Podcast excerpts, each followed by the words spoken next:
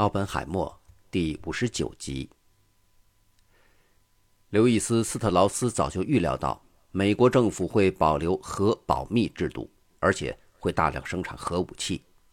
奥本海默曾经认为斯特劳斯仅仅是惹人烦而已，不足以成气候。现在，则是一个共和党的政府控制着华盛顿，斯特劳斯手握大权，他的右脚正在加速把他的政治生涯印在地板上。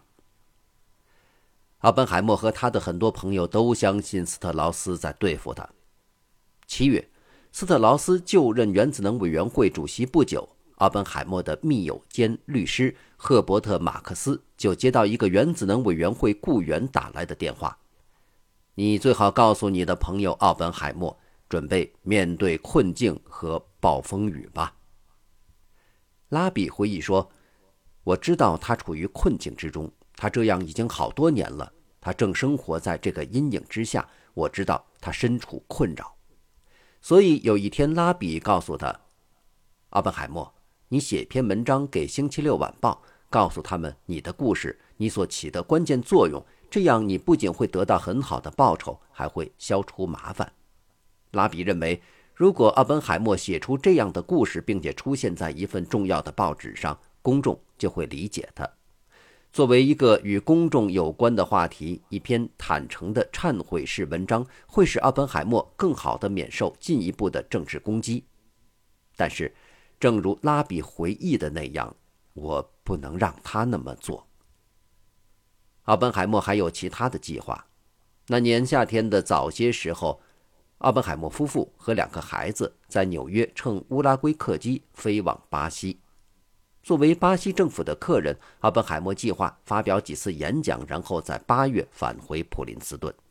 当他在巴西的时候，联邦调查局和美国大使馆一直都在监视他的活动。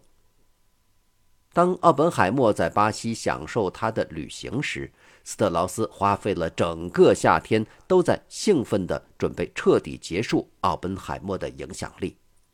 六月二十二日。他拜访了联邦调查局总部，与胡佛又进行一次私人会谈。斯特劳斯很清楚，联邦调查局的这位高官在华盛顿很有影响力。斯特劳斯希望能确信他们保持亲密和热诚的友谊。斯特劳斯几乎是立刻就把谈话转向奥本海默。胡佛在备忘录中写道：“斯特劳斯说。”他意识到参议员麦卡锡正打算调查奥本海默博士，他还认为对奥本海默的行为进行调查是很值得期待的，但他希望那不要过早。胡佛向斯特劳斯解释说，他已经警告过麦卡锡，在对奥本海默这样著名人物展开公开调查前，需要做大量的前期工作。麦卡锡表示，他已经明白。他会撤回奥本海默的案子，至少现在他会这么做。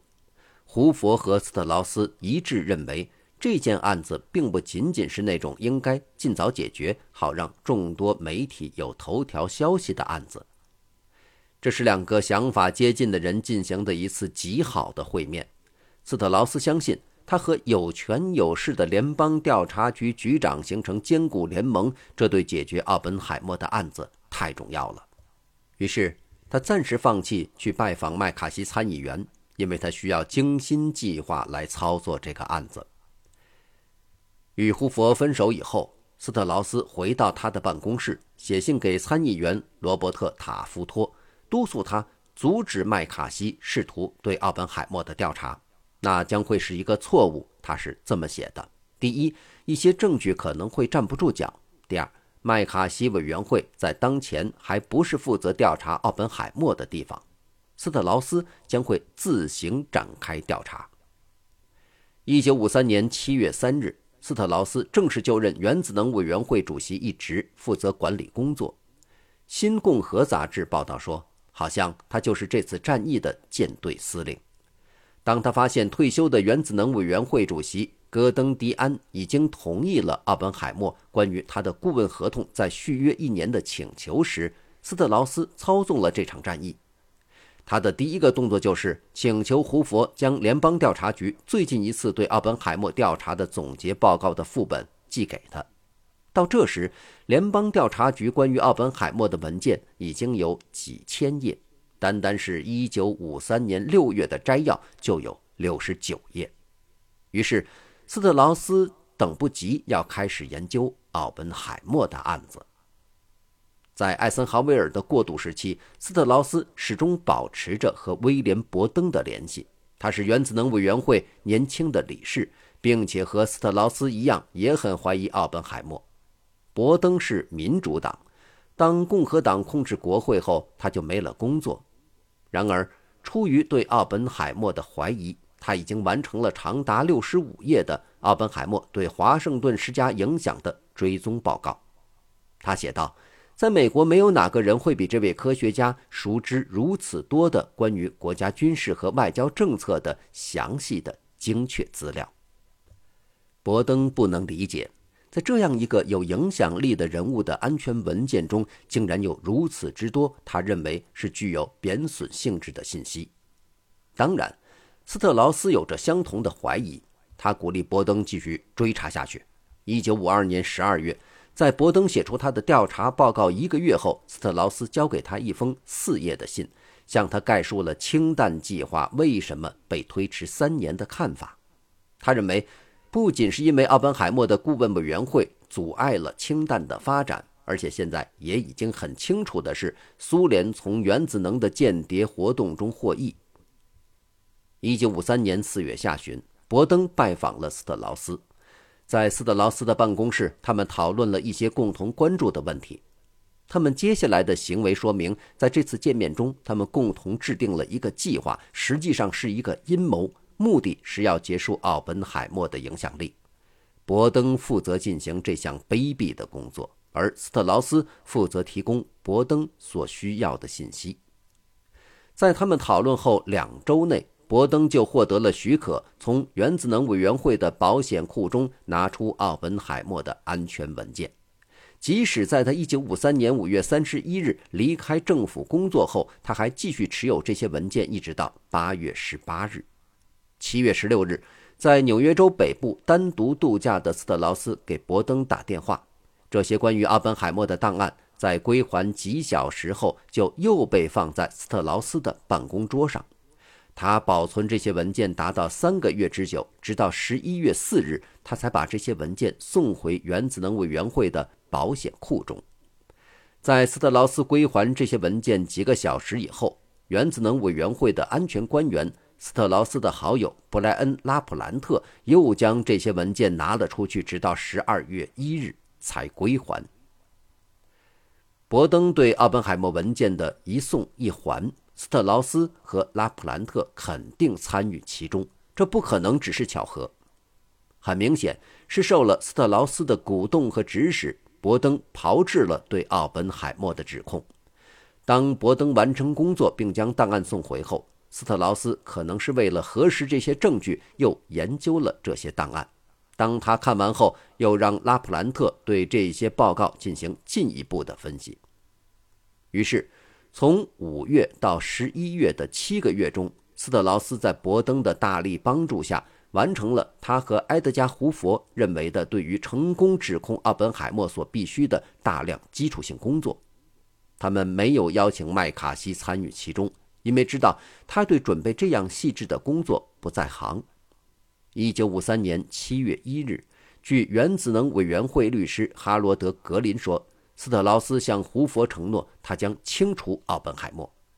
一个月后，斯特劳斯写信给胡佛，他仍然担心奥本海默在原子能项目上的影响力，他仍会继续关注事态发展，并且希望。在不久的将来，终止奥本海默与原子能委员会的整个联系。在这方面，这位原子能委员会的主席是一个说到做到的人。当斯特劳斯和伯登准备他们反对奥本海默的案子的时候，奥本海默在初秋时节写了四篇关于科技的长论文。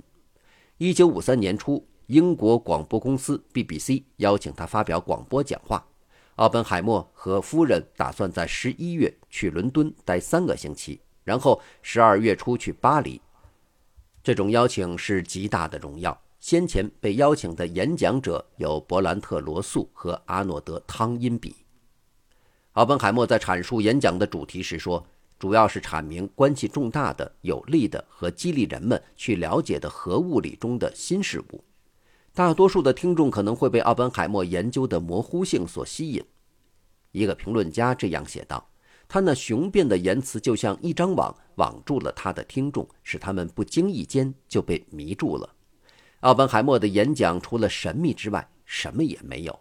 他随后补充道：“由于我自己的原因，我是不可能感到困惑的。”冷战并不是他的话题，但是他还是简单的讨论了共产主义的本质。他说。苏联这样一个如此强大的现代专制国家，自称信仰共产主义，真是冷酷和严肃的嘲讽。共产主义在其他时期只会唤起人们对于乡村和乡村旅馆的回忆，工匠们只关注他们的手艺，而人们满足于默默无闻的生活。但是，所有这种社会都是一个社会，所有的这种真理都是一个真理，所有的这种经验和其他的一样，共有知识都是合理的，所有的潜在都会成为现实的系统信念，必然会导致恶性后果。这不是人类的命运，也不是上帝的道路，因为这使得上帝不再是无所不知、无所不能的神的形象，而是。垂死世界无助的绑着铁链的囚徒。当二十世纪三十年代奥本海默默守着共产主义的誓言时，绝对不会想到他在一九五三年说的这些话。在伦敦录制完演讲后，奥本海默穿过英吉利海峡来到巴黎。基地奥本海默在蒙马特尔的公寓给哈康·西瓦利埃打过电话之后，才知道。他正在罗马参加一个会议，可能过几天才能回来。于是，奥本海默和基地坐火车去了哥本哈根，并在波尔家住了三天。当他们回到巴黎时，希瓦利埃已经回来，坚持要在他们走的最后一个晚上在家里请他们吃饭。这个邀请可能会带来可怕的后果。影斯特劳斯的邀请，驻巴黎领事馆的美国安全部门官员跟踪了奥本海默的整个行踪。他们在他住的旅馆中得到了一张他所有电话的记录。驻巴黎的美国大使馆报告说，希瓦利埃可能是苏联间谍，他的名字在法国警察和情报机构的黑名单上。到1953年12月7日，希瓦利埃和奥本海默已经三年多没见了。他们上次见面是一9 5 0年秋天在奥尔登庄园。那时，希瓦利埃正在旅游，并试图从和芭芭拉的离婚痛苦中恢复过来。但是，两个老朋友一直保持着紧密的联系，其中甚至包括应哈康·希瓦利埃的请求，阿本海默写了有关他在美国众议院非美调查委员会上谈论埃尔滕顿的摘要。虽然信没有寄到希瓦利埃在伯克利的地址，但是他仍然很感激。一九五零年，希瓦利埃搬到巴黎。由于美国政府拒绝发给他美国护照，他就拿着法国护照旅行。在巴黎，他渐渐找到自己的生活。他为联合国当翻译，同时写写小说。他和三十二岁的来自加利福尼亚的卡洛尔·兰斯伯格结了婚。奥本海默送给他一个维京群岛产的桃木色拉瓶作为结婚礼物。现在，两个人都很期待一次聚会。奥本海默夫妇来到西瓦利埃在塞尼丰路十九号的公寓，这座公寓位于圣心大教堂脚下。他们搭一部老旧的电梯上到四楼，西瓦利埃夫妇热情地接待了他们。他们在放满书香的客厅里喝酒。西瓦利埃做了一餐美食，包括盛在桃木色拉瓶里的奢侈的色拉。餐后甜点之后，西瓦利埃又开了一瓶香槟。在畅饮完，奥本海默夫妇在香槟的软木塞上签了名。当奥本海默在午夜离开之后，突然心血来潮又返回来了。他回来对希瓦利埃说：“我对后面的几个月并不期待，可能他在暗示有什么麻烦，但是他没有细说。”当他离开时，希瓦利埃觉得他穿的太少了，就送给他一条意大利产的丝绸围巾。没人会觉得他们两个人的友情会受到审判。感谢收听这一期。欢迎继续收听下一集。